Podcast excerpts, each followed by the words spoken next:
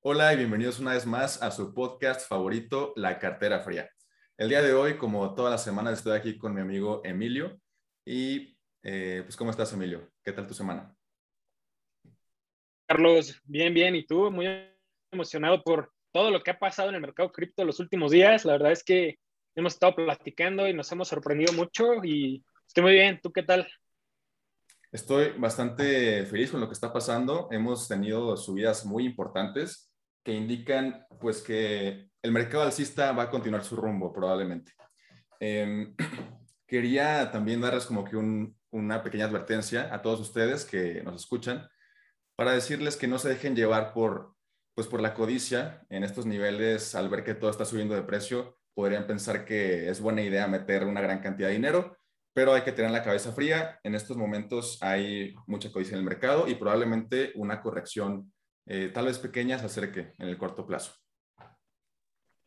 Sí, estoy de acuerdo contigo. Eh, la verdad es que hay algo que, quiero comentar que me parece muy, muy, muy importante. Eh, si tú haces un análisis y ves hacia el pasado, ahorita, incluso en julio, que el precio de Bitcoin cayó a los 29 mil dólares, en ese momento había menos, había más escasez en los exchanges de Bitcoin, o sea, había como que más hodlers, por así decirlo, que en el all-time high de 2017. Eso quiere decir que la tendencia alcista sigue. Por más que el precio caiga, la gente sigue teniendo esa confianza de que va a subir muchísimo. Entonces, creo que la tendencia alcista sigue y eso me parece sumamente importante, ¿no? Claro. Igual, eh, bueno, hablando un poquito de lo que ha pasado esta semana, yo creo que todos se enteraron de lo que pasó con Facebook, WhatsApp, Instagram, todo eso.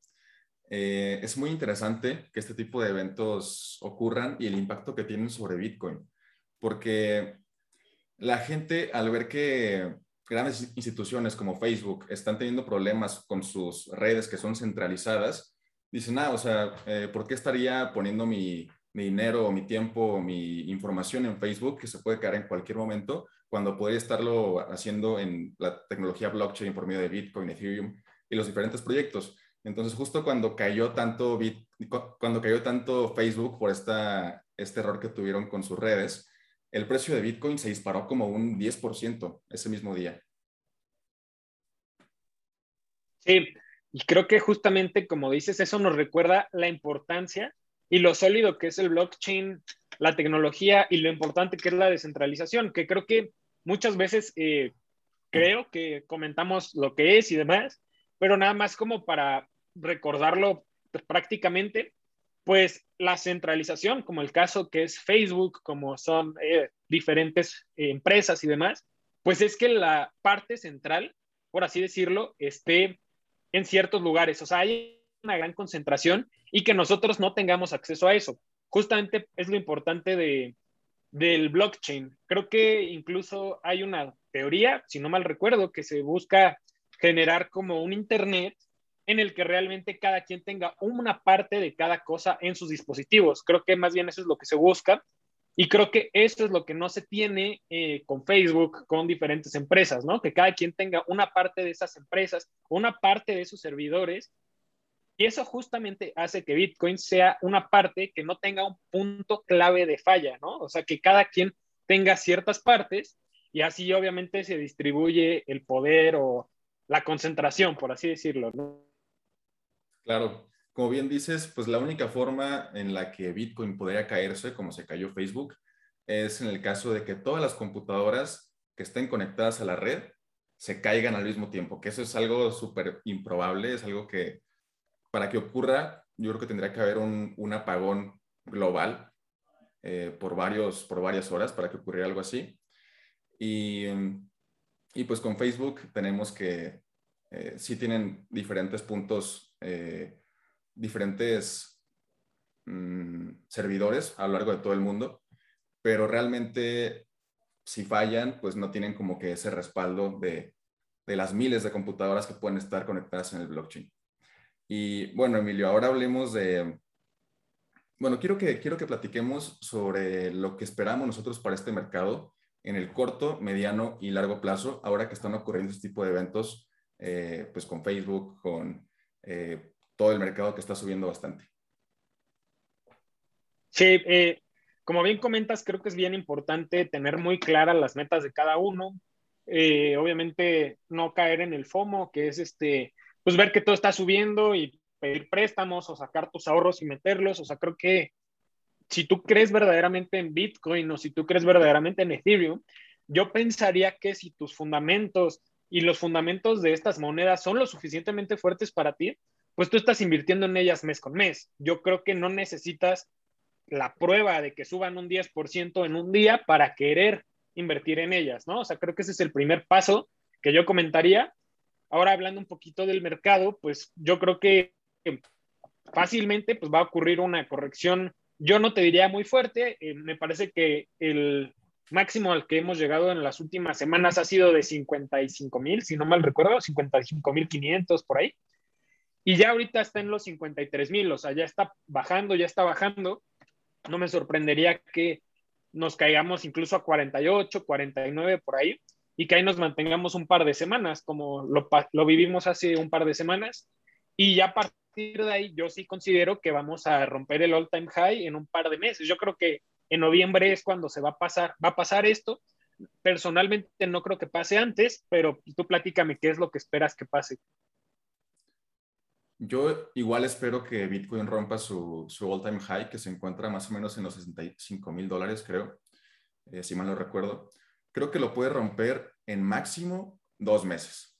Sería como lo más que puede tardar, a mi parecer, y lo menos eh, un mes. No creo que en menos de un mes se rompa ese all-time high, principalmente porque si vemos la gráfica, tenemos eh, una resistencia muy fuerte por los 62 mil dólares aproximadamente. Y y como bien dices, creo que podemos corregir en este momento. No me sorprendería ver un Bitcoin que valga 50 mil dólares en una semana o 49 mil dólares. Y es una buena oportunidad, creo que para las altcoins, porque con toda esta subida que tuvo Bitcoin, muchas altcoins se vieron como que, pues, eh, rezagadas, por así decirlo. Casi siempre que Bitcoin tiene una subida tan representativa, el dinero sale de las altcoins y se mete a Bitcoin para continuar con ese pompeo, ¿no? Y ahora que vamos a consolidarnos, probablemente, que estaremos moviéndonos, moviéndonos en un rango entre 49 mil a 55 mil dólares, tal vez sea momento, bueno, va a ser el momento en el que el dinero saldrá de Bitcoin en esa consolidación y se irá metiendo a diferentes proyectos como Polkadot, como Chainlink, como Solana y todas las altcoins que tanto nos gustan y las cuales hemos platicado en este canal. Entonces estén preparados, yo creo que es lo que puede pasar y, y creo que nos esperan buenas, buenas subidas en el corto y largo plazo. Corto, yo digo que unos dos, tres meses, no, no que vaya a subir el día de hoy o que vaya a subir en una semana. Y, creo que en cinco años, en diez años, este mercado va a ser una verdadera locura, va a ser diez veces, veinte veces más grande de lo que es ahora. Sí, estoy de acuerdo. O sea, yo creo que, yo personalmente creo que para el 2030 ya cada Bitcoin estará por encima de los 500 600 mil dólares, fácil, o sea, tranquilamente, yo creo que eso va a pasar, pero también creo que es importante que ustedes en estos momentos, eh, pues sí tengan muy pensado el sentimiento que tienen. Si están constantemente, pues checando los precios y demás, yo creo que es un buen indicador de que están metiendo más dinero de lo que podrían estar dispuestos a perder. Y digo perder entre comillas porque tu dinero pues no se va a perder a menos de que vendas, pero pues si tú metes dinero que tal vez necesitas en el corto plazo, pues ese puede ser un indicador de que no debes de estar, o que estás como, en inglés existe un término, no sé si ahorita me puedes ayudar con el término en español, pero es como over leveraged, no sé cómo lo podríamos traducir Yo diría que es sobreapalancado. Exacto, tal cual. O sea, es este, más de lo que estás dispuesto a tolerar en volatilidad, ¿no? Oye, y platícame, o sea, por ejemplo, ya hablamos un poquito de Bitcoin. ¿Qué crees que va a pasar? Ya platicaste un poquito que crees que el dinero irá regresando en los próximos días o semanas a las altcoins. Háblame de, precios, o sea, tú cómo ves a Solana, cómo ves a Polkadot, a, Kusama, ¿qué crees que vaya a pasar? Híjole, hablar de precios es algo eh, delicado porque no quiero que, bueno, recuerden que todo esto es meramente informativo y entretenimiento, todo lo que estamos diciendo no quiere decir que realmente la moneda vaya a llegar, a, ese precio justo como lo predijimos o... Em, pues sí, recuerden que tienen que hacer su propia investigación y no confiarse por lo que estamos contando en este podcast. Yo creo que en el caso de que haya otra alt season, que las alts comiencen a subir como lo han estado haciendo por los últimos meses, podríamos ver un, un Polkadot de 50 dólares por lo más bajo en dos meses. Yo creo que Polkadot puede llegar a 50 dólares. Eh, Kusama tal vez verla en unos 500, 600 dólares. Solana, en este momento Solana se encuentra en 150 dólares. Creo que podría ser algo factible verla en 250 en dos meses. Eh, igual Cardano se encuentra en 2,27. No me sorprendería verlo en 3 dólares en dos meses, tres meses máximo. Y, y, creo que en general todo el mercado puede subir un 50, de un 50 a un 100% en los siguientes 3, 4 meses. Sí, yo creo que estoy de acuerdo contigo, o sea, realmente creo que va a pasar, pero pues, como dices, ¿no? Son opiniones, realmente los fundamentos que estamos diciendo pues son completamente aparte de los fundamentos que cada persona pueda tener, o sea, porque realmente existen ciertos fundamentos, pero esto ya va más allá de eso, ¿no? Va, más por el lado de, de, las opiniones. Oye, Carlos, ¿y algún otro tema o algún comentario que quieras agregar? de alguna otra moneda que quieras platicar, platicarnos qué pues pueden esperar en las próximas semanas, algo así. Em, les quiero contar que creo que en este momento Chainlink se encuentra infravalorada, a mi parecer. Está en los 26 dólares en este momento y ha estado hasta en 52 dólares en, en su último all-time high, prácticamente está a la mitad de precio.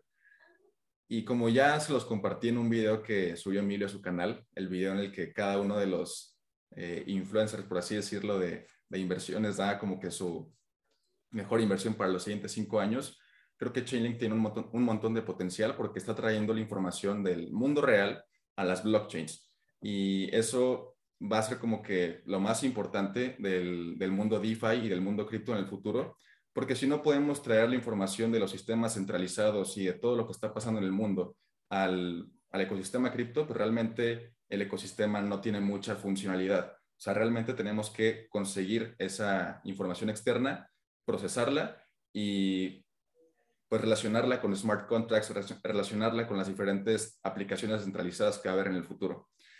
Igual, eh, como ya les he comentado antes, otra cripto que me interesa bastante es Polkadot. Ha estado subiendo en los últimos días. El día de hoy ha subido 6% y está en los 34,50 más o menos. Y creo que puede seguir subiendo porque las, las subastas de las parachains están más cerca de lo que creen. No sabemos exactamente en qué momento las van a sacar, pero yo creo que en máximo un mes ya van a estar eh, live las subastas de Polkadot. Y en ese momento, les digo, no me sorprendería ver un Polkadot de unos 45 o 50 dólares. Y tú tienes, tú me platicabas hace unas semanas o unos días que compraste, bueno, aumentaste tu posición en Polkadot. ¿Qué, qué subasta te, te interesa a ti personalmente de las que pueden haber?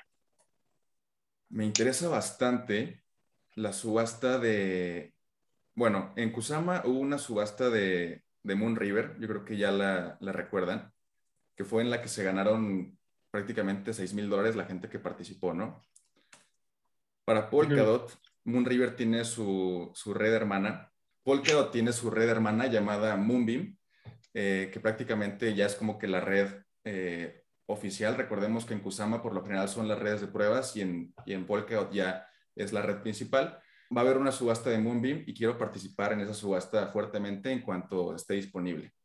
Porque si, si con Moonriver la gente ganó esos 6 mil dólares o ganó el token que en, un principio las 70 dólares y lo subió hasta los 300, 400 dólares, no imagino qué puede pasar con Moonbeam cuando salga su subasta. Es la única que tengo en la mira por el momento, pero estaré investigando las demás subastas que van a ocurrir en los, los siguientes, las siguientes semanas, siguientes meses probablemente. Pues muy bien, Carlos, me parece correcto. Yo también quisiera participar. Ya, igual este, cuando nos encontrábamos por los 26, 27 dólares, yo también estuve comprando un poco de Polkadot. Entonces, pues espero que pues ya se salgan estas subastas para poder este, pues empezar con las aportaciones, ¿no? Igual este, creo que habíamos platicado que ya en unos días o máximo un par de semanas ya podrían esperar un video donde hagamos un tutorial haciendo esas aportaciones, ¿no? Sí, recuerden que ese video está pendiente. Yo, yo lo quiero sacar em, ya sea la siguiente semana o en dos semanas. Tal vez tenemos que revisar si en este momento hay subastas disponibles de Kusama. En el caso de que lo haya y que nos interese alguna, podemos grabar el video participando en esa subasta o esperarnos hasta las subastas de Polkadot y ya grabar un video pues aportando en Moonbeam o en otro proyecto que nos haga interesante. Igual también esperan un, un, tutorial de cómo usar los, las carteras, eh, las hardware wallets de Ledger para que guarden sus criptomonedas de forma segura. Sí, ahora sí que les enseñaremos a usar sus carteras frías, ¿no? Para que tengan, este, pues sean dueños de sus llaves como tal. Realmente creo que si nos están viendo de otro país, creo que sí es bien importante que no compren, en nuestra opinión, o sea, digo, esta es una opinión, pero que no compren sus monedas en, en Robinhood o en esas aplicaciones que pues no te permiten sacarlas, ¿no? Eso es bien, bien importante también. Sí, es muy importante. Y bueno, no sé si ya tengas algo que decir o ya vamos cerrando el episodio. Yo creo que ya vamos cerrando por esta ocasión. Em, muchas gracias a todos por estar aquí escuchándonos eh, una semana más. Les pedimos una disculpa por no haber sacado episodio en los últimos días. Eh, batallamos un poquito para ponernos, ponernos de acuerdo y poder grabar. Pero pues aquí estamos y esperen el siguiente episodio la siguiente semana como eh, pues ya lo teníamos establecido. Sí, muchas gracias. Por supuesto, no olviden darle like, suscríbanse, déjenos en los comentarios qué esperan ustedes de este mercado alcista. También vamos a estar leyendo y contestando sus comentarios. Así que muchas gracias y pues compártanlo si este, este trabajo les gusta y quieren que más personas puedan aprender del ecosistema cripto. Bueno, gracias a todos. Nos vemos la siguiente semana. Adiós. Nos vemos.